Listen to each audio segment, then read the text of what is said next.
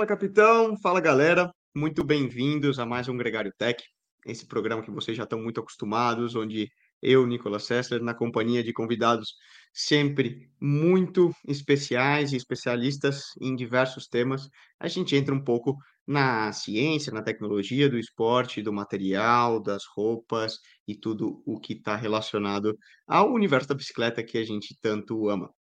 Para o programa dessa semana, um tema muito delicado e que parece ser um decorrente, a gente sempre tem necessidade de falar dele, hum, ainda mais agora, atualmente, com as recentes performances que a gente tem visto no que a gente viu, né, no Tour de France, e que colocou novamente o tema do doping e do que é possível, o que esse cara está fazendo, o que aquele cara está fazendo novamente, né? Falando aí especificamente da equipe Jumbo Visma e do Jonas Vingegaard, que apresentou performances realmente impressionantes e a gente começou a escutar muita muito papo, né? Certamente você que nos escuta levantou esse, essa conversa no teu grupo de WhatsApp é, da bike, no teu pedal ou no que for, sobre, nossa, mas que antes, em tal época, os caras faziam tais números, agora Vindigar volta a fazer, é, ou faz mais, né? A gente vê muitas comparações errôneas é, na hora de, de julgar a performance dos atletas. Dito isso, é um programa que foi muito motivado pelo Dr. João Guilherme, ele que é advogado e procurador da Justiça Antidopagem aqui no Brasil, de, foi um grande motivador, agradecer o, o João por, pela iniciativa desse programa. A gente quer dar aqui um pouco, contar para vocês um pouco da história do antidoping e explicar para vocês o que é o passaporte biológico, o que é feito hoje, como se trabalha, como são realizados os exames, para que você que nos escuta entenda um pouco mais sobre o que é efetivamente o antidoping, como ele é realizado e processo pelo qual esses ciclistas que vocês veem na televisão é, passam no dia a dia. Eu acho que é muito legal. É, junto de nós também hoje é, doutora Lara Duarte, é, biomédica, fisiologista do, do esporte, é, pós-graduada no Comitê Olímpico Internacional, é, fiscal antidopagem da ITA e trabalhou por muito tempo também é, nessa instituição. Ela mora lá na Suíça e, e trabalha dia a dia na, na luta contra o antidoping. Beleza? Dito isso, vou parar de falar, vou dar as boas-vindas então ao Dr. João Guilherme, que é o nosso idealizador do programa, João. Muito obrigado aí mais uma vez pela, pela iniciativa. Como vocês podem ver no YouTube, quem estiver assistindo, um ciclista nato, né? Uma bela decoração de fundo, várias bikes aí, legal. Nicolas, agradeço muito a oportunidade de bater um papo aí com o Agregário. Vocês sempre é, muito à frente, né? É, de todos os outros canais, um canal muito sério, né? Que todos gostam de, de ouvir. É, e eu fico feliz demais em poder explicar um pouco, né, porque você acaba tendo muita paixão envolvida é, com a técnica, né, a boa técnica. E isso tudo acaba é, confundindo um pouco a ideia da, de todo mundo que conversa contigo justamente um papo extrovertido de WhatsApp, né? Fica um pouco difícil às vezes você explicar o que acontece para uma pessoa no WhatsApp. Então é nada melhor do que você ter um canal como a, o Gregário, né? para a gente poder é, conversar e bater um papo melhor. Né? Ainda mais quando se tem uma Lara junto conosco que, que traz um conhecimento fantástico sobre o tema, é, trabalha arduamente é, nos casos né, de dopagem também, inclusive em parceria conosco, sempre muito atuante, né? E aí acaba sempre, sempre sendo um, um papo bacana entre todos. Muito bom. Lara, agradecer também tua presença aqui. E a gente estava até offline, né, falando como, eu te perguntei como você gostaria de ser introduzida, mas é, são, são tantas frentes que você toca nessa, nessa parte, desde fisiologia do esporte, a controle é, de antidopagem, a estudo de uma série de coisas.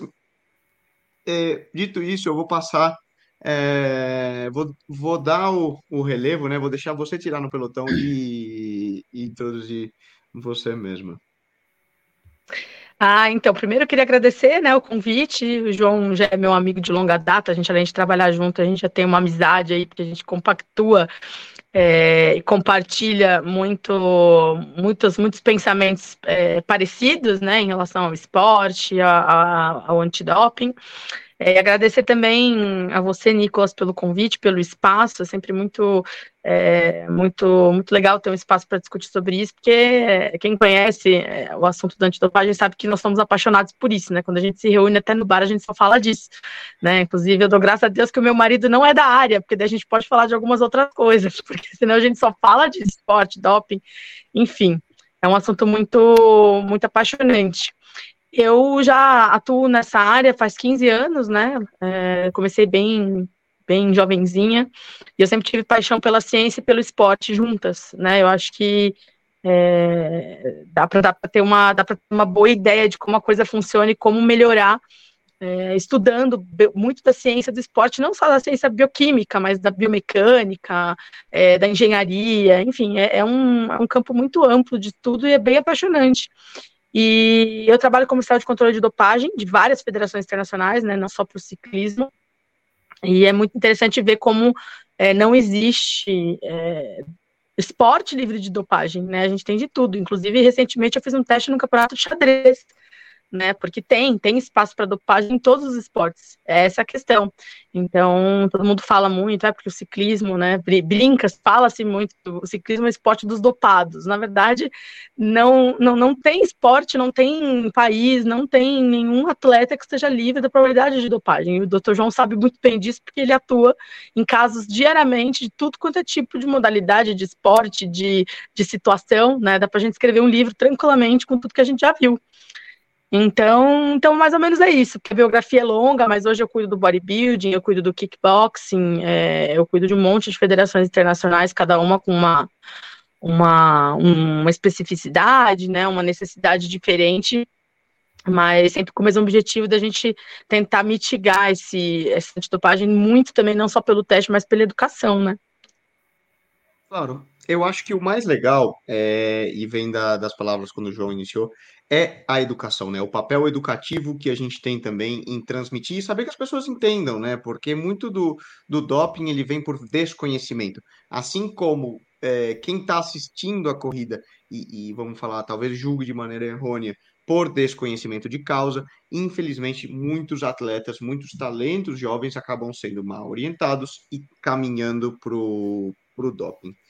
É, dito isso, João, eu acho que uma coisa muito legal para a gente começar a introduzir o programa e realmente entender é fazer um repasso histórico do, de como funciona a luta contra o antidoping. Eu acho que é legal a gente até, vamos ficar mais um pouco. Cada modalidade tem suas peculiaridades, né? Vamos pensar como falou, certamente o bodybuilding tem outros problemas, mas vamos ficar um pouco mais focado no ciclismo. Uh, como começou, né? Vamos pensar especificamente no, no doping sanguíneo, que é o principal problema, entre outros, claro, mas seria onde a gente acaba se atentando mais ao no caso do, do ciclismo. Mas é, é claro, veja, é o, o esporte não só esporte, a Lara disse com muita propriedade. Quando a gente tá, trata do assunto antidopagem, a gente fala com muita paixão. É, eu tenho paixão, a Lara tem paixão. Outro dia eu estava conversando com a, o Anthony e com a Adriana Tabosa, a gente conversando extremamente extrovertido, foi uma, um bate-papo bacana, e a gente falou, a gente cuida disso com paixão. Mas na hora que você vai trabalhar com a antidopagem, você precisa ser extremamente técnico. E na hora do vamos ver, você tem que tirar a paixão de lado e começar a pensar de um lado um pouco mais racional. É, no campo dessa racionalidade, o que eu vejo que o pessoal não acaba não concatenando direito, né, acaba não observando, é que os tempos atuais são extremamente diferentes do, dos tempos vividos em 1998, foi quando estourou aí o caso do é, caso da Festina, né? Isso aí é, foi um, um um pontapé inicial para a criação da UADA, isso inclusive está no site, né? A UADA foi criada logo após um, é, um, um, problema no ciclismo, né? E o problema no ciclismo que hum. teve, né? Esse escândalo do ciclismo foi justamente o caso Festina, né? E... É, talvez o ciclismo, quando fala do esporte né, com mais doping, é, que, é o que leva a maior fama. Essa é a verdade, né? E também sempre existiu mais luta, mas Vamos lá, vou deixar você contar a história porque é legal saber, né? Acho que como, como todo ciclista deveria saber a história do nosso esporte, né? Onde chegou. Ah, isso com certeza, com certeza. E se você pega o caso Festini em si, você já tira várias definições do que, que é a própria dopagem. Quando o pessoal fala assim, ah, o fulano foi pego, ou usou, ou estava com uma substância proibida presente na urina, o pessoal se limita muito às figuras de dopagem com relação ao uso é, e a presença, ponto final. É, mas o, a dopagem ela não está limitada só a isso. E o caso Festini ele vem justamente para demonstrar que, que quando a UADA foi criada e as normas vieram, é, você já tem fenômenos como a cumplicidade, o tráfico, porque, veja, é, o, foi um controle aduaneiro entre a Bélgica e a França, onde o carro da Festina foi flagrado com mais de 200 ampolas de eritropoetina e hormônios de crescimento. Então, aí você já tem uma figura do tráfico que aqui no Brasil a gente não, não consegue vislumbrar, tá? Eu nunca tive no tribunal, né, na Justiça Esportiva de Dopagem, nunca chegou um caso de tráfico, né? Até porque o Brasil é um país gigantesco, é, de proporção continental. Né? Então, que nós temos mais aqui é caso de posse. Posse, sim. E também foi criada a figura da posse por conta da Festina, a administração também. Veja, quando a Festina, quando explodiu o caso Festina, é, diretor médico, massagista e alguns atletas, eles caíram todos nesse sistema.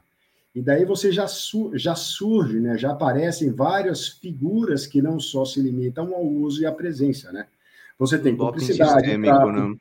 Exato, fraude, posse, administração, quem administra é o médico. É, na antidopagem, por exemplo, a administração não está limitada àquela pessoa que pega uma seringa e administra a droga em você, mas a mera prescrição já é considerada como é uma administração. Então, você e a administração no Brasil é de 4 a 30 anos e no mundo é de 4 a vida inteira.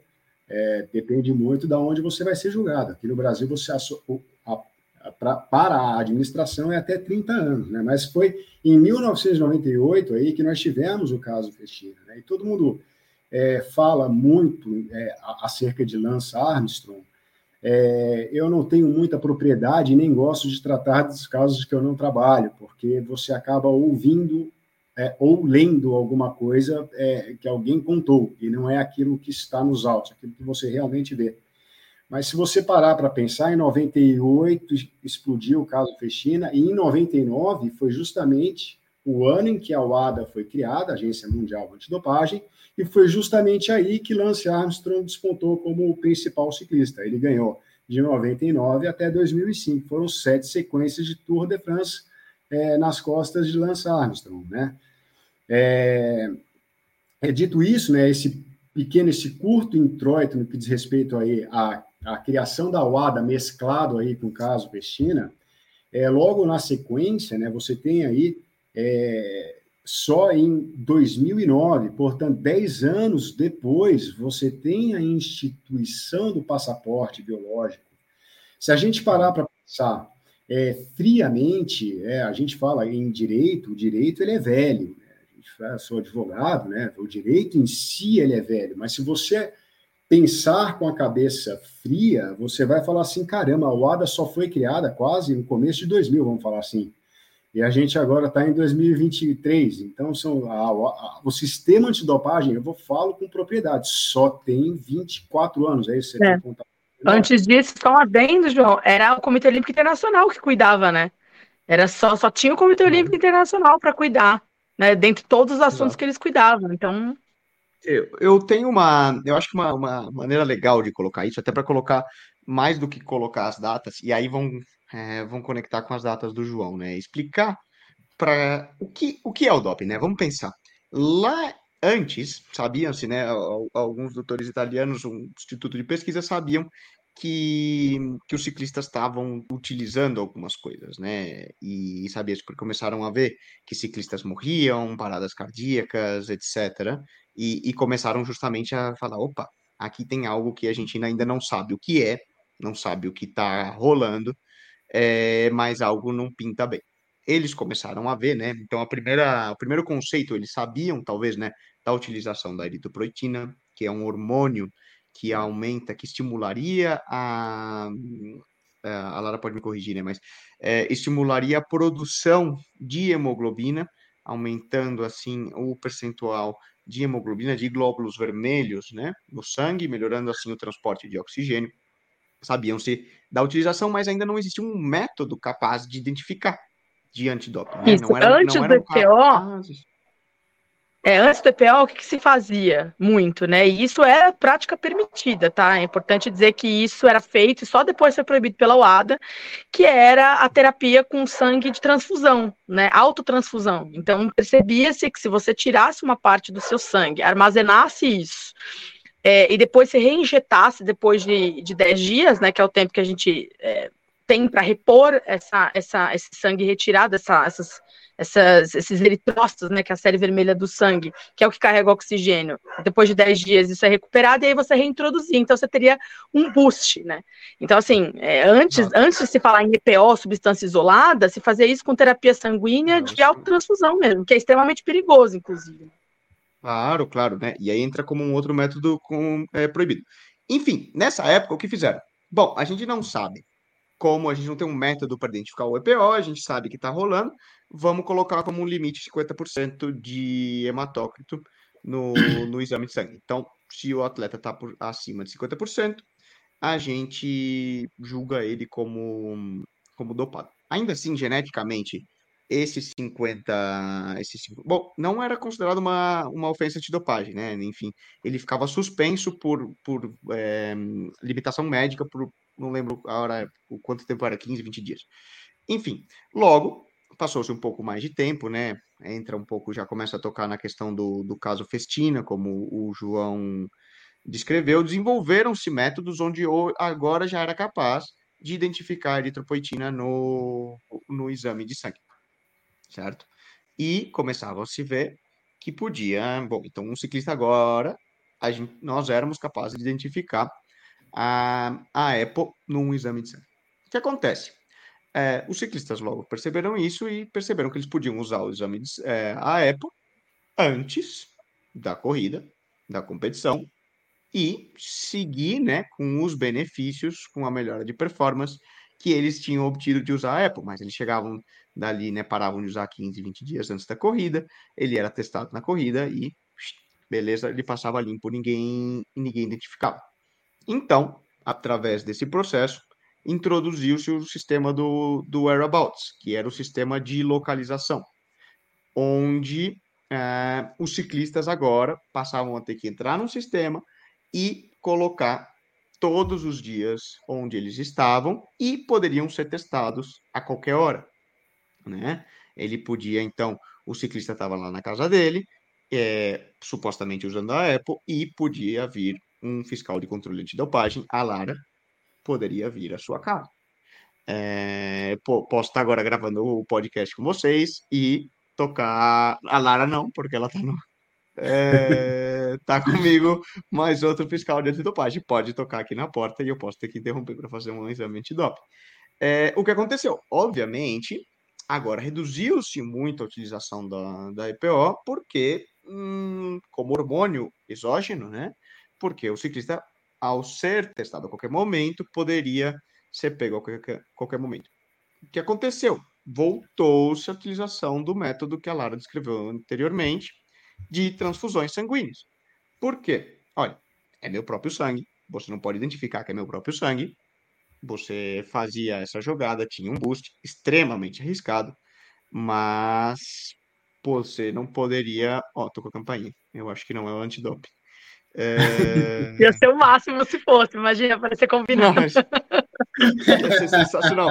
Mas eu sei que é porque é, me mandaram mensagem, eu vou mandar aqui é, respondendo. Mas, enfim, é, continuando com a história. É, feito a introdução, o, a, voltou seu uso da transfusão e não, não podiam. Aí que a gente vai chegar né, na introdução do, do passaporte biológico, através de estudos fisiológicos, é, instituiu-se que, além do exame de, é, de antidoping a qualquer hora, você também colhia sangue e passa a coletar uma base de dados com análises sanguíneas e padrões, né? Um exame de que você faz aí, um hemograma normal, basicamente é o que se coleta num, num pro, pro passaporte biológico, a Lara vai dar maiores detalhes, onde você começa a acompanhar fisiologicamente o que está acontecendo com o ciclista. E você percebe, né, a partir disso, institui-se, né, o, a gente está brincando disso, João, é, é um marco histórico na história do, do, do direito esportivo, porque agora, a partir da introdução do passaporte do biológico e da coleta de dados sanguíneos dos atletas, você pode basicamente acusar é, e suspender um atleta sem ter pego ele com uma substância dopante. Simplesmente através de uma variação. Basicamente seria, vamos dizer, você pode levar alguém preso, acusar ele de matar alguém sem ter arma do crime. É, e isso é algo histórico, né? Na história do, do direito esportivo e, obviamente, na luta contra o, contra o doping. É, então, é, sobre essa parte, né, a presunção, né, você condena uma pessoa por presunção. Né? Eu tive um caso antes de entrar na procuradoria, eu atuei um caso que correu na UCI e vi, justamente vinha de um passaporte biológico. É, aí eu falei assim, mas cara, peraí, cara, eles estão presumindo o uso de eritropoetina e meu cliente está dizendo que não usou eritropoetina, pura e simplesmente assim, não, eu não usei. Aí é, era um caso extremamente complicado. Você tem três espertos, né, que laudam a, a, a chancelam, né, que teve, que de fato presume-se a presença dessa, dessa substância. E eu falei para o meu cliente: é o seguinte, cara, para você derrubar uma tese, é, tudo aquilo que se toca num processo antidopagem, você resolve tudo por provas. Então, para você bater bem nessa tecla, para você bater contra três laudos, nada do que três laudos para você se respaldar. Ou ao menos um laudo que prove que você tenha tido algum problema, é, que tenha é, demonstrado aí essa variação de hematócritos no seu sangue, né? É, aí até se cogitou a, a hipótese de, da dengue, né? Eu falei assim, cara, legal, você teve dengue? Aí que veio o ponto, né? Se não, é, eu tive, mas é, então, eu preciso da prova que você teve dengue. Então, me traga toda a documentação, inclusive a gente precisa conversar com o médico é, que laudou que você teve dengue, todos os seus exames clínicos é, para comprovar isso, e isso aí acabou se perdendo no tempo. E aí a gente preferiu costurar um acordo com a UCI, é, isso já tem mais de cinco, seis anos, né? Então, agora o atleta já até voltou, já cumpriu a suspensão e, e já voltou.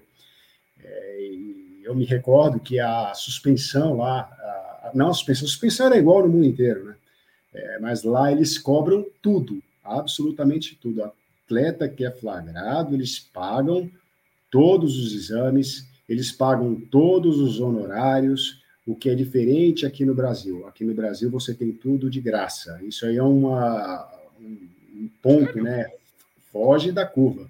Eu acho que atleta que foi flagrado deveria, no mínimo, pagar as suas amostras. É, deveria, mas não é. Sim, análises aqui, e comprovações, defensas é, jurídicas, etc. Até que provado o contrário. Exatamente. E, e, quando eu fiz o cálculo aqui convertendo em reais, o valor da multa chegava na casa dos 60 mil reais. É de tudo. É pouco até, né? Porque normalmente é com base no atleta, no salário do atleta.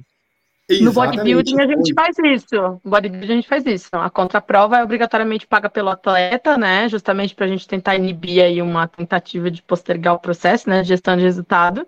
E existe uma multa, porque a IFBB, a IFBB entende que isso danifica ainda mais a imagem de um esporte que já tem uma imagem de atletas que só usam, né, drogas. Então, quando a gente tem um positivo, e isso geralmente sai na mídia, a, a, a federação coloca essa multa justamente para avisar o atleta, olha, não vai ser só a perda de medalha e de direito de competição, vocês vão ter um prejuízo financeiro grande também, sabe? É, a análise Sim. da contraprova aqui no Brasil também é paga, tá? Isso aí é só, só um, uma parte, né? A Lara muito bem lembrou.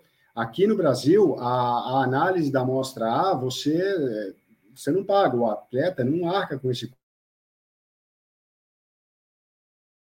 pela ABCD, a ABCD faz um primeiro laudo dizendo, olha, os padrões internacionais, padrão internacional de gestão de, de, é, de de investigação, eles foram observados. Então, está tudo dentro dos conformes, né? Então, pode tocar ficha aí, gestão de resultados, que agora a bola está contigo. Aí, quando o processo chega nas mãos da gestão de resultados e o processo segue é, para o atleta, o atleta ele fala: olha, eu quero primeiro minha contraprova, eu quero realmente fazer a contraprova, então ele paga. É, os laudos laboratoriais, o atleta paga se ele quiser. Uhum. Mas aí ele que arca com este custo, né? Então aí fica a cargo do atleta, ele que escolhe. Você pede os laudos justamente para tentar demonstrar alguma falta de padrão internacional, alguma falta que tenha sido cometida é, pela, pela inteligência, pelo laboratório, alguma coisa por essa linha. Aí você tem uma linha de defesa por aí. Dificílimo. Eu nunca vi no tribunal algum, alguém levantar alguma tese contrária ao padrão internacional de testes de investigação e ao padrão internacional de laboratórios. Eu nunca vi. É isso então, que eu ia é falar, eu também. É, você, a Lara, ela sabe perfeitamente também, é, é, é raro demais acontecer alguma coisa. É muito coisa raro. Assim, é. Algum, Até porque a certificação dos laboratórios pela OADA é muito rigorosa, né? É tudo muito rigoroso. Então, a OADA testa os laboratórios Sim. o tempo inteiro. Então, por isso que a gente tem muitas é, perdas de credencial todo ano e recertificação de laboratório, porque a OADA fica em cima de verdade. Justamente para que não haja um precedente, porque basta ter um caso, que daí é que nem a história da contaminação, né, João? Agora, o que mais tem é manipulado contaminado, porque tem um precedente pronto, né? Então, a OADA cuida muito, muito da qualidade do standard de laboratório laboratório. Né? Inclusive, o Brasil uhum. é, é, é, referência. Né? O nosso laboratório é sempre super consultado pelos outros, todos os jogos grandes. O doutor Henrique, né? que, que é o, que é o chefe, é extremamente competente, e o Brasil tem muito que se orgulhar do nosso laboratório, que é um laboratório assim, de excelência. De primeira linha. Agora, uma dúvida, é, Lara, até para explicar melhor. Quando a gente fala, beleza, é, introdução do passaporte biológico, blá blá blá, e, e isso protege. Por que protege é, o atleta? Vamos lá. É, primeiro eu queria só. só... Bem, né? Isso, lógico. Em primeiro lugar, é, é, é, bom deixar claro que o antidoping ele é para proteção do atleta, tá? Eu sei que as pessoas têm essa ideia de o doping, o antidoping ele é punitivo. Sim, tem a parte da punição para quem faz coisas erradas, mas o, o sentido da antidopagem, né, do processo antidoping, é proteger os atletas. Né? Primeiro, proteger os atletas que estão limpos. Segundo, proteger o atleta que possa ter é, é, é, cometido a falha de usar e fazer ele entender que é, extremamente, que é uma prática extremamente perigosa, né? Não é saudável, isso é unânime entre todos os médicos, e se existe algum médico que diz que existe doses saudáveis, é mentira. Né? Eu posso dizer isso tranquilamente, a gente não tem literatura que diga, olha, até aqui é seguro, pode usar. É que nem cigarro, né? Não posso te dizer, olha, fuma três por dia que você vai estar livre de câncer. Essa aqui é a dose segura. Isso não existe tá? Na ciência. Se tem algum médico vendendo isso por aí, não é verdade, certo? Então, é, você falou sobre a transfusão de sangue. Hoje a gente tem sim tecnologia para é, saber se o atleta fez uma autotransfusão. Hoje a gente consegue detectar isso no laboratório, sim, pelo peso molecular e pela idade celular, tá? Isso a gente consegue fazer. Mas o passaporte biológico nos dá uma vantagem de inteligência. Né? É importante dizer que o ciclismo hoje tem um dos maiores programas de antidopagem do mundo, com um dos maiores orçamentos do mundo, compatível ao risco do esporte, porque é um esporte muito demandante. Né? É um esporte que exige muita, muito físico dos atletas e está cada vez mais competitivo. Né? Vide aí o último Tour de France, a gente conseguiu ver o espetáculo dos, dos atletas, o quanto hoje em dia está difícil chegar nesse nível. Então, é um, é um esporte de alto risco e, portanto, tem muito investimento, né? tanto em teste quanto em educação. É, por que, que o passaporte biológico protege o atleta? Porque quando a gente define um grupo-alvo de teste, que a gente chama, e, e, em inglês dá uma impressão muito é, de perseguição, né? Quando a gente fala target group, parece que a gente está mirando os atletas que a gente acha que são culpados. Na verdade, não.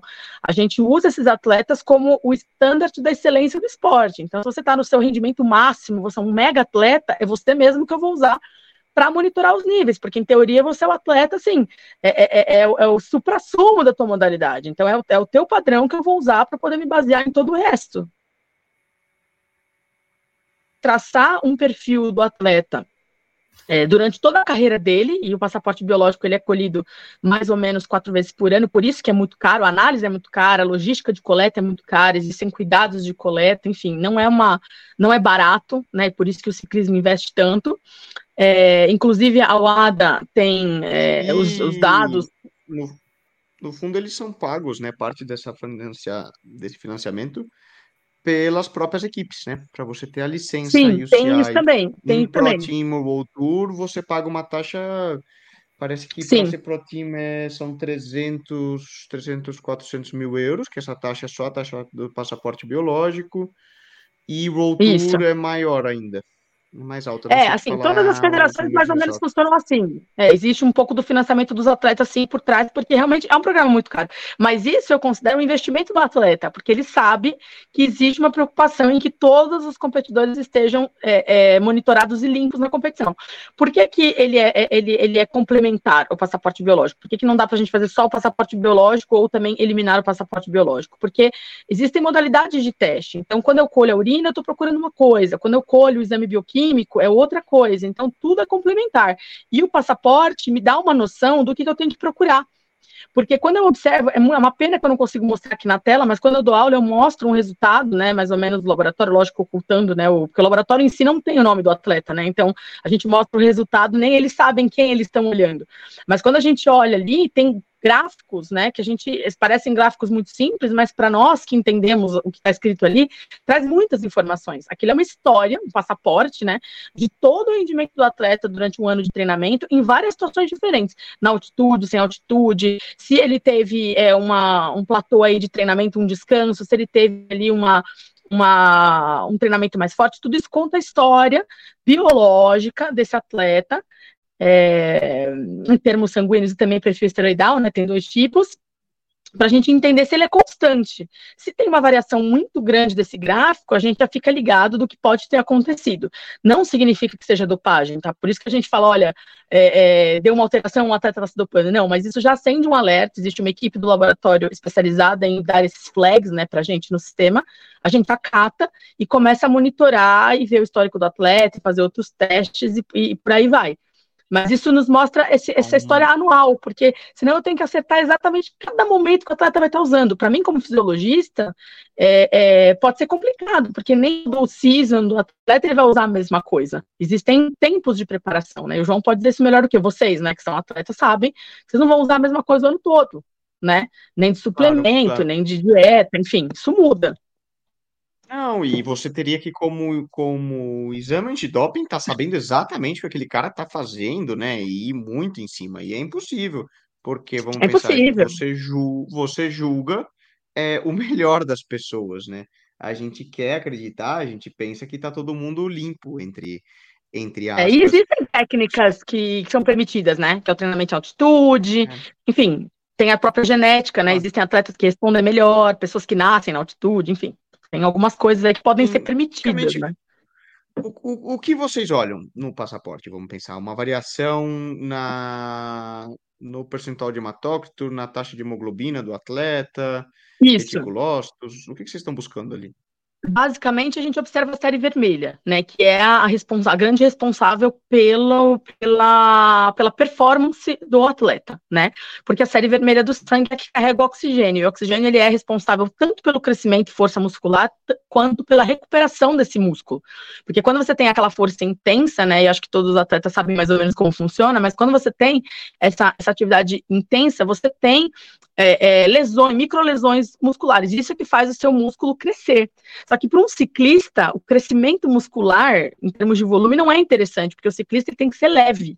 Né? Então é muito desafiador para o ciclista, porque ele tem que estar tá leve, mas ao mesmo tempo ele tem que estar tá forte e rápido, né? Então é, é, é, o equilíbrio desse esporte não é como outros esportes só de ganho de massa, de massa muscular. O EPO, por exemplo, ele ajuda porque ele faz com que o sangue carregue mais oxigênio e isso vai te melhorar a frequência cardíaca, é, vai te melhorar a recuperação dessas lesões musculares, então você não vai sentir tanta dor e você vai conseguir é, ter uma, um melhoramento de performance.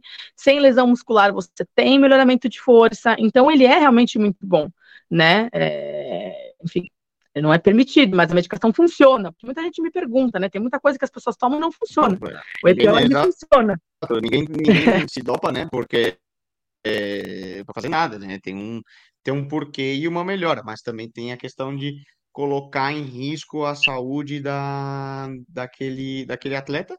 Mas, enfim, isso é algo que até a gente tocou já em vários outros programas da, da Gregário, né? De explicar, explicar o porquê. E eu tenho, é, Lara, para você uma, algumas perguntas por, por curiosidade, né? A gente sabe, então, que desde a introdução do passaporte biológico, você passa a controlar, então, a série vermelha, como você mencionou. A gente sabe também geneticamente, que é um dos casos básicos, quando o atleta treina muito ou compete muito, é, é natural que existe, exista um desgaste e uma redução é, da, da taxa de hemoglobina, da, da hemoglobina e, da, é, e do percentual de hematócrito por consequência, né? Pelo desgaste físico, né? Vamos pensar, quando você treina muito, você gasta não só o teu músculo, você gasta teu sangue também. Seria a gasolina. Vamos fazer uma coisa explicada de uma maneira bem simples. Então, é, vamos pensar, se você começa um Tour de France com 45 de hematócrito, o normal seria que você terminasse com 42, 43? Vamos pensar aí, né? Você pode é. dar um número melhor. Não, é a perda, a perda é muito relativa, né? Mas sim, é, é, em curto período de tempo você tem uma perda, porque você tem um tempo. É, é o sangue ele tem um ciclo, né? A célula, por isso que dá para a gente saber se a hemoglobina é exógena ou mesmo que ela seja sua, a gente consegue saber a idade, porque a célula tem uma idade, né? Por peso molecular. É, isso é biologia molecular pura, inclusive esse é o futuro de todas as ciências, é a biologia molecular. Então a gente consegue saber a idade dessa célula, então mesmo que seja seu sangue, a gente consegue saber se houve uma contaminação, né, uma, uma autotransfusão, porque a, a, o sangue ele tem um ciclo, então dentro do teu sangue, vamos supor que tem que ter a célula com a idade X e Y pelo ciclo natural de reposição e morte celular. Se você tem uma célula muito antiga, por mais que ela tenha sido congelada, porque a gente tirou e congelou ela numa etapa, se ela aparece no teu sangue, falou, opa, peraí, né? Ou a pessoa tem aí uma leucemia é, é, mieloide que está bagunçando aí o, o, o a, a, produção de, é, de série vermelha, uhum. ou essa pessoa está fazendo autotransfusão é, ou algum outro tipo de técnica. Né? Então, sim, existe um desgaste e isso demora geralmente 10 dias para recuperação. Quando a pessoa está em altitude, pode ser que reduza, porque você tem essa, essa, esse, esse aceleramento, né? É, de essa, essa, essa de, de, de, recuperação dessa série vermelha. Mas isso também varia de pessoa para pessoa, porque pessoas que vivem na altitude, para ela aquilo é normal. Para mim, que vivo na Suíça, isso é normal para mim já. Agora, para o João que vive em São Paulo, se ele for fazer um treinamento na, na montanha, para ele isso é uma é, uma, é um bom melhoramento. Por isso que as pessoas de altitude hoje usam a tenda hipóxica, que é permitida, a máscara de oxigênio, que é permitida, são técnicas permitidas, que ajudam a acelerar essa recuperação dessa série vermelha, né? Aumentar essa produção. Exato. É, mas aí eu chego na minha pergunta. Beleza. Vamos olhar daqueles anos, é, quando introduziu-se o passaporte biológico, começou a analisar, é, que o João estava contando a, as épocas. É, Para hoje, não sei se vocês têm acesso a esses dados, a, o percentual médio do, de quem larga um tour, né? Vamos pensar do pelotão do tour que vocês fazem os exames, se alterou. Vamos pensar se a média do, do hematócrito lá de 2008, 2009, vamos supor, fosse 46, 47, e a média do hematócrito de 2021.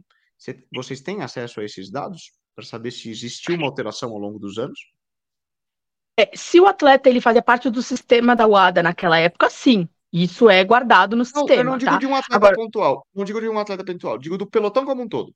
Vamos pegar a amostra. A média do hematócrito do pelotão que larga o tour em 2008 e média do hematócrito do pelotão que larga em, em 2023. Então, é, é, igual, mesmo que seja, é, teria que ter esse dado registrado no laboratório e importado para o sistema.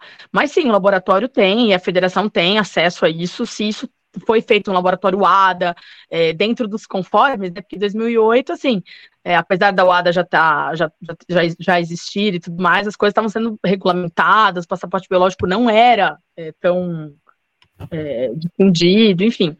Mas existe, existe. E uma das coisas que eu acho mais importante é, digo, é que pós-pró... Você não tem acesso, você não tem acesso a esse dado. Eu pergunto por curiosidade, de vamos... É, então, para é entender assim, como está a situação do pelotão atual, entendeu? O que dá para... É, seria até dá, até ter dá, essa estatística de 2008 Sim. e trazer ela para hoje. Para saber. Sim, mas olha, por exemplo, vamos supor que tenha sido. Vamos pegar aí um time da América do Sul, Colômbia, vai, que é super forte, que tem ciclistas muito fortes. O laboratório colombiano já não existe mais. Então, precisaria ver se a UADA teve o cuidado né, de, de, de fazer o, o, upload desses dados, porque o laboratório colombiano, que era muito bom, hoje já não existe mais. Ele foi fechado. Então, a gente precisa ver se em algum lugar existe esse banco de dados. Eu acredito que a UCI deve ter, tá? Eu acredito que eles devem ter. É, é mas também vamos combinar que, é, eu, eu, os atletas daquela época não estão mais hoje, né?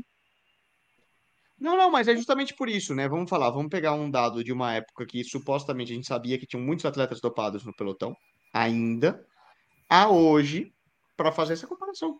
O quão limpo é. hoje é. o esporte está em comparação com 2000 e com os anos que a gente que sabia que estava tendo problema.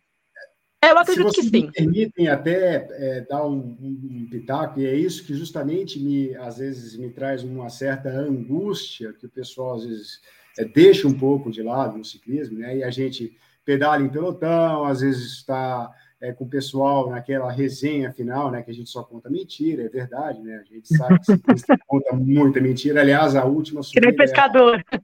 É, opa, é sempre, sempre. É a última subida, relaxa. A gente sabe, né? Que depois dessa última subida tem mais umas quatro, né?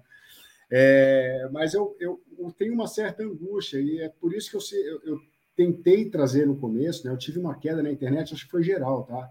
Até, me, até meu celular não funcionava. Eu tentava entrar pelo celular agora e não entrava, voltava. Aí eu consegui, a internet voltou, inclusive a do celular. É, é, veja, passados aí 2009, 2014, que veio o perfil é, esteroidal, é, nós tivemos outros fatores aí que é, nos trazem mais é, certeza que os atletas hoje em dia eles são muito mais testados. Então, em 2001, uhum. a UCI ela delegou a, a inteligência e todo o seu programa de dopagem para a ITA. É, a, a, Lara sabe disso perfeitamente. Quem, quem é da Suíça sabe que o Tribunal Federal Suíço é a última instância no esporte, não é o CAS. É arbitral, sim. O, o, Tribunal Federal Suíço ele só entra nas questões do CAS quando há alguma questão voltada à ordem pública deles. E a Suíça ela zela muito pela questão independência e autonomia. É, e justamente para se ter um órgão mais independente e autônomo, a UCI delega toda a sua questão antidopagem à ITA. Fala, ITA, agora é contigo, não é mais comigo. É, a UCI, que antigamente já tinha entrado em alguns escândalos, né? a gente sabe que é um presidente aqui, outro ali, acabou se envolvendo em, algumas, em alguns pontos, né? É, hoje em dia, você não tem mais essa figura, porque a UCI, ela pura e simplesmente some do mapa. É, é, é lógico, né? Se você parar para. É, assim, quem julga é o tribunal da UCI. Aí, beleza, você tem um tribunal formado pela UCI que vai julgar o caso, mas depois que toda a parte autônoma independente é feita pela ITA acaba jogando para dentro do tribunal. É o que acontece mais ou menos aqui no Brasil. É, eu, como procurador, é, eu recebo a questão mastigada da gestão de resultados que recebe ainda a questão toda mastigada pela inteligência. São três partes diferentes. O pessoal, às vezes, em pelotão me pergunta, mas, João, o que, que, você acha? Você acha que vai acontecer, galera? Eu não acho nada. Nada. Eu não sei de absolutamente nada. Eu não sei nem o que acontece na gestão de resultados em si. Eu recebo o processo depois da gestão Exato. É, e então, quando que ele tava... o processo, o pessoal ainda fala, mas aí, João, está na sua mão, você pode é. falar? Pois é. Não posso. É Aí eu continuo é. eu falo, é vida que segue, galera. Eu não posso falar, não posso comentar. Assim, nada. a gente tem acesso a dados, né? Eu mesmo agora estou indo para um congresso em Abu Dhabi, vou apresentar alguns números, né, que a gente tem acesso, mas tudo muito solicitado, tal, porque assim, a gente faz isso também para proteger os processos. É... Porque assim, onde, enquanto tiver o doping e a antidopagem, um vai correr atrás do outro, que nem o cachorro que persegue o rabo. Então, assim, nunca, isso, eu, eu tenho que dizer com muita dor no coração, isso não vai acabar, tá? Hoje a gente fala de PO, mas vão aparecer drogas melhores. É, é, é, é inclusive o EPO. Eu, eu, eu, queria falar isso justamente, que é a história do. introduzir a história, né? De como foram, é, vamos dizer, justamente a história, ó, oh, os ciclistas estavam fazendo isso, o antidoping descobriu Sim. isso. Então a gente vai combater assim. Pim, é. pim, pim. Inclusive tem um exame novo, né? Que é, eu preciso falar isso para vocês entenderem, porque é o seguinte: a gente faz sim o monitoramento do passaporte biológico antes, isso é muito importante para a gente poder ter material de inteligência e assertividade no target group, né? Que é o grupo alvo de teste, que é o pelotão de frente, que é hoje o, o, o, o Pogacar, é o, o, o Vanguard, porque não tem como essas pessoas não serem monitoradas. Eles sabem disso, eles estão cientes da regra, que eles, a partir do momento que eles estão no pelotão neste nível, eles vão ser testados. Mas nós também fazemos testes provas, né, pós-prova, inclusive de sangue, e ciclismo é uma das federações que faz, não são todas, né, é, e hoje a gente tem usado uma técnica de sangue diferente, né, ao invés da gente escolher no tubinho, que aí é outro tubo que a gente procura o EPO direto, né, que a gente chama de ESAS, que é uma substância, ERAS, né, mudou o nome agora no laboratório, mas é o, o EPO direto que a gente procura. É, a gente tem feito isso com uma coleta chamada DBS, que é o sangue seco, que a gente chama, que é o Dry Blood Spot, que é feito com um furinho no dedo só. A gente pega uma gotinha de sangue, põe num papel, que é o papel de blotting, né, que é a técnica do laboratório. Vão mandar esse papel para o laboratório e com essa gota eles conseguem fazer essa análise. Então, isso, assim, é a, a tecnologia mais nova que a gente tem, diminui bastante o custo, né? E aumenta bastante a segurança do teste, porque a gente não precisa refrigerar é, a contaminação, porque daí você não precisa montar um mega, uma mega estrutura de coleta pós-prova, né? Enfim, tem uma série de vantagens técnicas, mas assim, para vocês saberem como nós estamos atrás também. O pessoal pesquisa as drogas, a gente pesquisa soluções, né? Estamos no encalço sempre. Era uma da, das minhas perguntas, Laura. É, vocês já mapeiam testes para novas substâncias? além das que já, já se sabem? Uh, olha, assim, a gente é mais ou menos como você investigar um crime, né? O crime precisa acontecer para a gente poder ter material de investigação. Então, assim, é, devem ter drogas no mercado que a gente não consegue identificar ainda. Primeiro, pela tecnologia de laboratório, que já é bastante avançada. Para vocês terem uma ideia, hoje, o, a, espectrometria de massa que a gente usa no laboratório detecta fentogramas de substância. Isso é muito pouco né? Por isso que, inclusive, o pessoal hoje usa a, a, o argumento da contaminação, porque geralmente a contaminação é uh, muito pouquinho, mas o laboratório consegue detectar, né? Então, é, a gente tem técnicas é, em andamento para facilitar isso, o custo e tudo mais. Porém, é, as drogas mais novas que a gente, se não teve ainda é, o doping, a detecção, provavelmente a gente não sabe da onde vem e se vão vir novas, né? O que deve estar tá aí por aí no mercado. Sempre tem. Acho que agora a nossa luta maior é os SARMs, né? Que o pessoal tem usado bastante. Então, na moda, né? E, e todo ano a, a, lista muda também. Né? Então, todo ano tem a lista acrescentando novas drogas, é, pesquisas com drogas que já existem, que não eram consideradas doping hoje são. E isso vai mudando ano a ano, e a gente vai atrás nas pesquisas, né? Claro, é o que você falou, é o gato e o rato, né? Não tem jeito. É, mas olha que interessante, Nicolas, você saberia me dizer quantos atletas estão no, no Tour hoje? Fazendo o Tour de France, você saberia me dizer quantos atletas participando no Tour e quantas equipes? Você teria mais ou menos uma estimativa? Eu nunca parei para.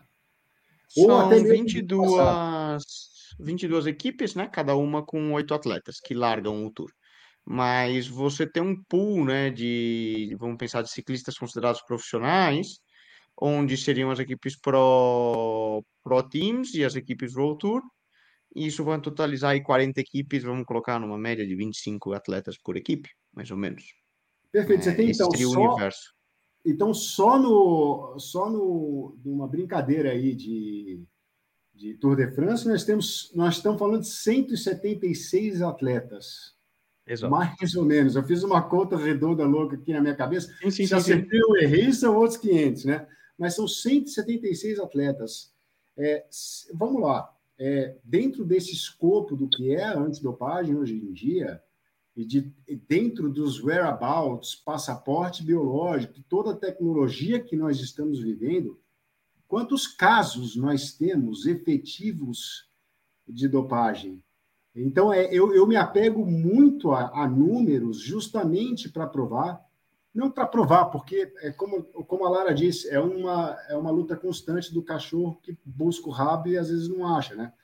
É, mas dá para se ter uma ideia que, pelas atuais normas, pelas atuais circunstâncias, o esporte está sendo jogado de forma limpa. Ele e por isso que a gente investe educação, né, doutor? Exatamente. Entendeu? Porque até a gente achar substância, é por isso que a gente investe tanto em educação. Porque apesar dos atletas não acreditarem na gente, por isso que foi uma grande vitória o, o Conselho Federal de Medicina já ter condenado o uso é, é, estético de esteroides e, e, e, agora indo atrás desses podcasts que pregam um uso as substâncias que fazem mal e insistem em dizer que não fazem. Então, isso também faz parte da luta, porque, exatamente, como eu não sei se tem drogas novas no mercado, eu também preciso apelar para a consciência do atleta e entender que ele está se prejudicando, sabe? Que ele, tudo bem, ele pode até ganhar uma prova, duas, mas mais cedo ou mais tarde a gente vai pegar e vai cair, é, que nem o Armstrong, né? Que destruiu a carreira inteira por causa de um de uma coisa que não era permitida, né? E e você sabe que eu, como atleta, se eu não acreditasse nisso, eu não estava ainda andando de bicicleta, né? Porque, obviamente, você não precisaria. Tem muito mais o que fazer da minha vida do que estar tá correndo de bicicleta com um monte de, de sacana. É, é. Então, isso. É, você, você não vai se desgastar, correr risco, né? Para nada, né? Então... É, a gente está falando dos riscos inerentes a um esporte de alta performance como o ciclismo, em que você está arriscando tua vida realmente numa na corrida e, e a mais, né, além disso, né, tua saúde, tua longevidade é, nisso. E se eu realmente não acreditasse nisso, obviamente eu não estaria pensando ainda em correr de bicicleta, eu estaria fazendo outra coisa da vida. É, e é fato. E, e eu tenho, eu falo, né, exemplos recorrentes no dia a dia de atletas que treinam comigo, que estão ganhando provas no, no nível World Tour e estão dia a dia colocando, colocando a cara. Ainda assim, dito isso, né, a gente vive, como você falou, né, num mundo onde gato e rato. É... O meu feeling, né? E teria até um lado opinativo, não o Nicolas no papel jornalista, no Nicolas no papel é, opinião pessoal. 99% do pelotão profissional está limpo e não faz uso de nenhuma, de nenhuma substância. Porém, existem sim alguns atletas que sabem de algo que os outros ainda não sabem. Fazer uma uhum. analogia, um carro de Fórmula 1. É, a Red Bull ou a Mercedes ou quem for lança um novo chassi que tem ali alguma entrada de ar, alguma jogada, alguma coisa que até que a FIA, até que as, as autoridades descubram o que é, eles dão um ganho de performance. Quando Sim. descoberto, olha, pode, não pode. É liberado para os outros? Não é. Será julgado. E então, é... veremos. Até, Vai ter consequências. Dizer, né? Você sabe que a gente guarda as amostras, né, Nicolas? Eu acho, eu não sei se, se, se, você tem essa informação, mas a gente guarda as amostras por 10 anos hoje, né? E elas são retestadas, todas. Para reanálise. É. E, e, muitos dos casos de antidoping, muito se aprendeu através dessas amostras, né? De começar Exatamente. a olhar com as tecnologias de 10 anos depois, opa, vamos para lá atrás aquela galera, que, que como estava. E aí você começou a encontrar um monte de coisa que então é. você não era capaz de identificar e falar, opa, Exatamente. Essa é a beleza da ciência, né? Não prescreve. O, o doping não prescreve. Né? Então, ai, me livrei, aquela sensação de me livrei, né? Peguei minha medalha e acabou. Não é assim, porque já teve casos sim de retirada da medalha, inclusive de equipes brasileiras de outras modalidades que foram beneficiadas com a justiça feita é lógico que a nossa intenção, a nossa missão é que o atleta não perca aquele momento do pódio, né, de estar com a família, de ouvir o hino do seu país e coisas assim. A gente faz o nosso melhor, por isso que são várias frentes de ataque, não é só a punição, né? Também tem inteligência, tem tudo. Inclusive a UADA tem hoje programa de pesquisa. Você pode inscrever a universidade, ou se você tem algum programa que a UADA patrocina. Isso existe né? Porque para eles também é interessante investir, porque se tem alguém investindo em pesquisa para fazer o mal, a gente precisa, porque essas pesquisas acontecem em algum lugar, né? Que nem você falou, se o atleta sabe de alguma coisa, isso foi testado em algum lugar, em algum laboratório, algum médico, algum cientista, não é possível, né? Ninguém vai vai tirar isso do nada, né? Então, da mesma forma que tem isso do outro lado, a OADA tenta é, colocar é, é, é esforços para que isso seja é, da parte do bem também, né? Claro. Agora, uma última pergunta para o João e, e até para encerrando. Eu sou um atleta, eu tenho uma dúvida sobre antidoping, eu tenho uma, uma curiosidade sobre algo que talvez tenha sido prescrito, que é algo estão falando no meu pelotão, no meu grupo de WhatsApp e tal.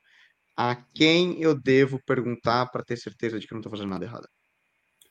A pergunta não deve ser feita, né? ela deve ser pesquisada. Tá? É, se você tem alguma dúvida com relação a alguma coisa, você tem que se socorrer à lista de substâncias proibidas.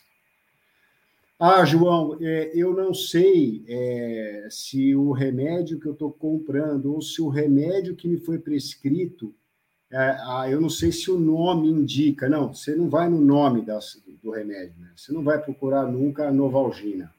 Você sempre vai procurar o seu princípio ativo o princípio ativo da substância vai estar travada, cravada é, na lista de substâncias proibidas. Esse é o principal sustentáculo que você tem. Você tem que se apegar sempre à lista de substâncias e métodos proibidos. Está lá, não arrisca, não toma. E veja, você tem substâncias que são permitidas fora de competição, é, e, e, o seu médico com certeza vai saber quando administrar essa droga em você. É, algum corticoide, alguma coisa que você precise utilizar por conta de alguma inflamação. É o seu médico que tem que prescrever algum medicamento. Né? Isso é um princípio comezinho, acredito eu, que se aplica a qualquer pessoa. É, você não toma nunca, jamais, aquilo que o seu amiguinho está tomando você toma aquilo que o seu médico prescreve. E o seu médico, se for uma pessoa séria, ele terá embaixo do braço a lista de substâncias proibidas. Eu tenho uma gama de médicos que atuam comigo. Eu tenho epilepsia controlada, eu não tenho problema em falar dos meus, dos meus problemas, até porque tenho 45 anos e gosto de ser exemplo. O meu neurologista, ele sabe que eu atuo no esporte, e tudo aquilo que ele prescreve não tem absolutamente nada a ver com dopagem, já que mexe com a cabeça e é, voltado para a epilepsia, não, não, não está na lista de substâncias proibidas.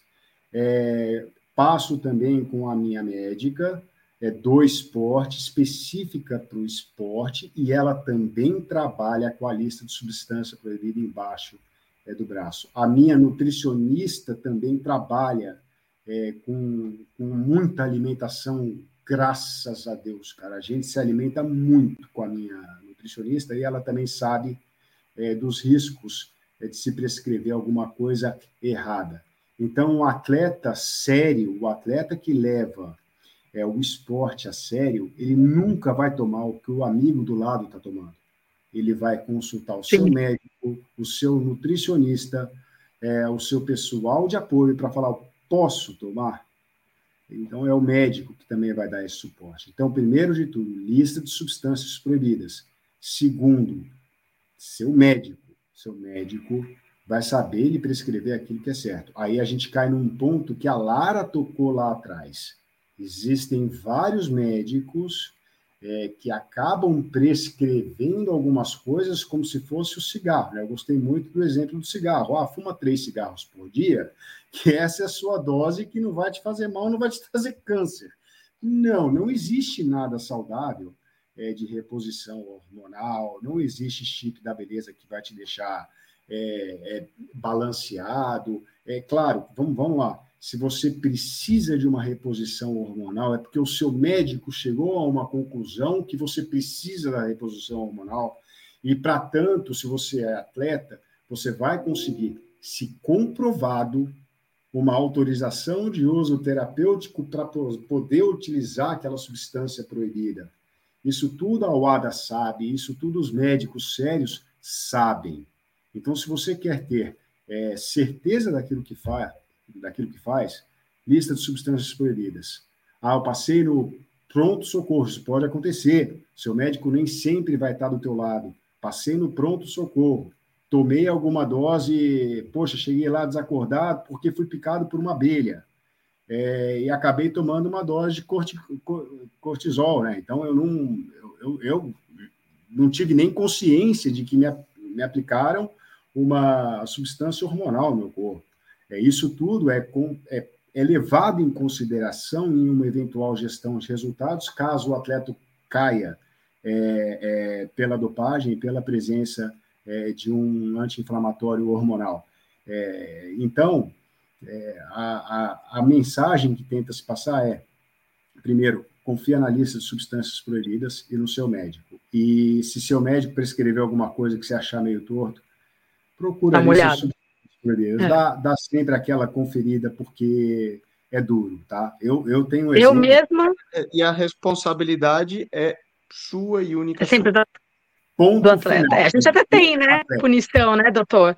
Até pune, médico, tudo, mas isso não vai te isentar. Eu mesmo atesto com o código debaixo do braço. Eu boto o código em cima da mesa, veja, assim, não é que eu não saiba responder, mas eu acho que eu tenho que delegar essa responsabilidade pro atleta. Eu falo para ele, você não tem que confiar nem em mim. Você tá achando que tem alguma coisa errada? Tá aqui, ó, o código tá aqui, dá uma olhada, lê. A UADA facilitou muito o site, hoje em dia antes só tinha inglês, hoje tem espanhol, tem outras línguas, você joga lá princípio ativo, tem alguns aplicativos também de NADOS, ABCD, que a brasileira tinha uma, um sistema, não sei se ainda tem, acredito que sim, de consulta, ou até mesmo um e-mail mesmo para a BCD, se tiver dúvida, é, e alguns cuidadinhos, por exemplo, o tramadol ele era proibido no UCI, não era pela UADA, e aí você vai, você tem que se informar direito sobre a sua modalidade. Uma curiosidade, eu não sei se vocês sabem, mas, por exemplo, na Itália, a tenda hipóxica e a máscara são proibidas. Os atletas italianos não podem fazer uso dessa técnica, apesar da ODA permitir. Quem não permite é a Agência Nacional de Dopagem da Itália.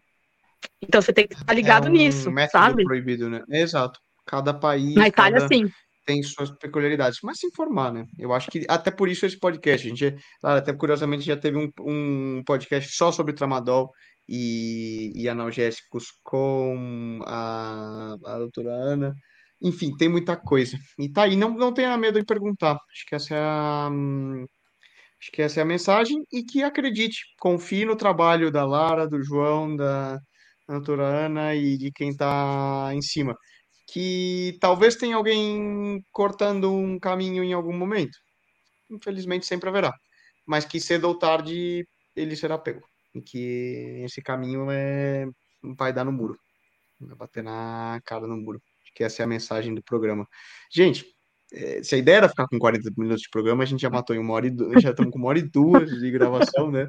E voa. E daria para ficar outra hora aqui no ar, duas, três, tranquilamente. Mas vou agradecer mais uma vez, João, obrigado pela iniciativa é, de tocar nesse tema, que a gente explique um pouco melhor como funciona. Eu acredito que certamente a gente esclareceu muitas dúvidas e criou outras mil dúvidas aí em você que nos escuta. Se tiver, por favor, não deixe de, de escrever, não deixe de comentar. É, tamo, eu estou aqui disponível, tenho certeza que o Dr. João também, tenho certeza que a Lara também. É, e se ficou qualquer dúvida, escreva. Talvez a gente faça. Me segue no Instagram. Exato, hashtag puxa para baixo aqui, dá o. É, eu dei uma aulinha de like. PO, né? Fiz desenho, tudo expliquei, tudo. Mandei pro João, falei, ah, que legal explicar mais ou menos como é que funciona EPO, para quem não entende, para quem não é da área. E doutora, doutora Lara Sante, me sigam lá no Instagram, sempre tem uma coisinha legal que eu posto. Ah, sem dúvida. E olha, a, a questão do Instagram, cara, olha que interessante, né? Eu tive um julgamento, né? E era uma homologação de acordo. E a gente acaba uh, se interessando muito pelos atletas que demonstram interesse pela matéria. E dificilmente alguém que homologa um acordo de três anos, né, que tem seus trâmites para poder. daria um outro podcast para a gente conversar. É, qualquer pessoa que fecha um acordo de três anos, nem às vezes nem aparece na audiência. É, já está lá, está para homologar, a gente só vê os requisitos formais e ponto final, homologa, acabou cumpre três anos e ponto final. Mas teve uma atleta, inclusive do ciclismo, que apareceu. Ela falou: pessoal, eu, eu preciso saber é, o que, que eu posso, o que, que eu não posso, como é que eu posso fazer, o que, que eu não posso fazer. É, e eu me recordo que quem estava na, na audiência, presidindo. Ai, caramba, agora me fugiu o nome, mas é, ela falou assim: olha, é o seguinte, segue o João, segue o João e pergunta para ele direto. Assim, aí eu falei para a atleta, né? Não vou citar nomes, né? Eu tenho certeza que se ela ouvir, ela vai lembrar. É, ela anotou meu, meu Instagram e começou a fazer um monte de perguntas, né? E é uma atleta que treina em um lugar que todo mundo treina, né? Assim, ela evidente agora, ela não está treinando, mas ela é, está no lugar que todo mundo vai. É, e, eu, eu sempre disse a ela, né, assim, assim, cuidado muito com a cumplicidade, com a associação proibida, porque isso pode, tem muita gente que é um pouco maldosa no ciclismo, né, acaba é, configurando é, alguma associação proibida, tudo. E nessa brincadeira a gente começou a conversar, assim, poxa, tá vindo um pessoal aqui fazer um training camp. Falei, poxa, olha, cuidado, fique esperta, não não aparece, cara. A rede social, ela acaba te trazendo malefícios, entendeu? E antes mesmo da gente conversar aqui, Nicolas, você mesmo contou uma história que, poxa vida, seu, né, por conta de uma postagem, ah. é, você acaba tendo um reflexo na sua vida que você nem imagina e você nem conhecia a pessoa, entendeu? Sim, sim, muita gente não, não sabe, né? Estava falando do departamento de resultados, análise de resultados da UCI em algum momento. É, a UCI tem um setor, um departamento dentro da uh, dentro deles que se dedica somente a analisar resultados de atletas e redes sociais de atletas para saber com quem que ele está andando, a gente onde usa. ele está andando. É, uhum. Total. Eu contei uma história. Já achei muito atleta, por, já achei muito atleta por Instagram, muito. Já achei muito atleta por stories. A gente usa mesmo, tudo. Usa, Inclusive, se publica coisinha que não pode, a gente sabe. O, ah, o cara é idiota, né? É... Ah, mas tem. Mas... Publicar foto de processo, publicar foto de folha, de, de coisa. Sempre tem. Essa geração nova, principalmente atleta novinho, acho o máximo mostrar que fez. Inclusive, tem a agência que já fez, né? A plaquinha, antidoping, não sei o quê, justamente para o cara tirar foto logo, né? Já que é tudo Instagramável, e não querer ficar tirando foto do exame, do formulário, que tem. A gente orienta, viu? A gente orienta muito, mas eles fazem. Hum olha lá, essa eu não sabia. Eu, eu até contei, para fechar o programa, essa história é legal. É, e para mostrar, exemplificar isso daí, eu lembro de, de uma vez quando eu passei profissional no começo, estava ainda estava começando a ter o passaporte biológico. Eu fui fazer um training camp em altitude, em Andorra, e curiosamente treinando, cruzei com outros dois companheiros de equipe que também estavam na região, e aí aquela coisa, pô, companheiro de equipe, ó, oh, beleza, tal, tal. Esses companheiros de equipe estavam com pedalando com outro cara master que posteriormente foi pego não só utilizando como traficando, vendendo vendendo substâncias. Eu sei que naquela história de encontrar um cara no pedal, babá, você faz uma foto no topo da montanha, legal, e cada um pro seu lado. Eu voltei do training camp, voltei para casa e meu meu manager, agente, pegou e falou: "Nico, vem tomar um café aqui. É, aqui em casa sei mais. Eu cheguei lá, ele estava com o computador aberto em cima da mesa e mostrou: o que é essa foto aqui? Ele, ah, um maluco que a gente encontrou aí no pedal, né? É amigo do, dos dois lá que estavam na, na equipe. Pois saiba, esse cara, ele trafica, vende, o CI sabe, não sei o que, não sei, não sei o que. Fique esperto porque vão te fazer exame. Nossa! É, de, de tipo, ó, fica ligado, ver que você está colocando tudo certinho esses próximos dias e tal, porque vão te fazer exame. Não, não sei. Nossa, até pedi para fazer exame, né? Depois dessa, tá desesperado para fazer exame em mim para ver que eu não tenho nada a ver, né? Nossa. Não, não. Não, Lara, eu não nem me liguei. Eu não, qual que é o problema? eu nem conhecia o cara, não sabia quem que era, nunca tinha visto na vida. Encontrei, fiz uma foto. E fez uma foto que ele publicou no Instagram dele, não tinha a menor ideia. Aí, justamente, o Jorge me falou: Nico, fica bem atento nesses dias, você está colocando tudo certinho, que você não, não come nenhuma bola na, nos horários, nada. Beleza, não tenho nenhum problema. Voltei para casa. Quem estava na porta de casa não era a Lara, mas um fiscal de dopagem para fazer o controle, controle de doping. Aí eu falei, eu ainda liguei, oh, Jorge, você não vai acreditar, cara. Os caras estão aqui para fazer exame. Ele falou, é, eu te disse, não é coincidência as coisas têm um porquê e eles Sim. vão atrás. E, e, existe um trabalho de estudo, como a Lara descreveu, para analisar resultados estranhos, redes sociais, com quem que você anda, o que você está fazendo, porque eles estão justamente, né? Vamos falar, isso é a nossa proteção, isso é o que nos dá a credibilidade de, de poder acreditar e seguir, seguir no esporte. Mas com certeza. Com certeza, Nicolas. Eu fico feliz mesmo quando alguém é, se interessa. E essa atleta se interessou, ela deve estar para terminar, inclusive, a suspensão, a suspensão dela. Espero que volte firme e forte e mais forte do que antes. Eu tenho certeza que vai voltar para cima. Com certeza. Muito bom. Vamos lá. Gente, obrigado a você que esteve aqui conosco. De novo, qualquer dúvida, estamos no ar. E, João, muito obrigado. E portas abertas para rodar o nosso pelotão sempre. Boa sorte aí na tua aventura né, por terras francesas também, né? E vamos que vamos. Portas abertas sempre. Obrigadão. Fechou, Nicolas. Obrigado pela sua atenção. Obrigado, Gregário, para a gente poder tentar falar um pouco mais sobre esse universo antidopagem. Fico extremamente contente. É, Lara também, acredito eu que ela caiu, assim como eu caí. Então, agradeço. A bateria vai acabar, cara. A gente fala muito. Tá Não, mas então eu já vou. Eu já, e em nome dela, eu já até agradeço por ela, porque eu sei que ela, ela gosta muito, ela é muito entusiasta também né, da, da educação antidopagem agradeço não só por mim, como por ela também, que é uma fera, é uma craque e é uma pessoa que gosta de propagar a educação antidopagem. Isso vale muito. E a Gregário, né, colabora mais uma vez é, por meio é, de vocês é, com essa contribuição aí pela antidopagem no esporte. É fantástico. Vocês estão de parabéns.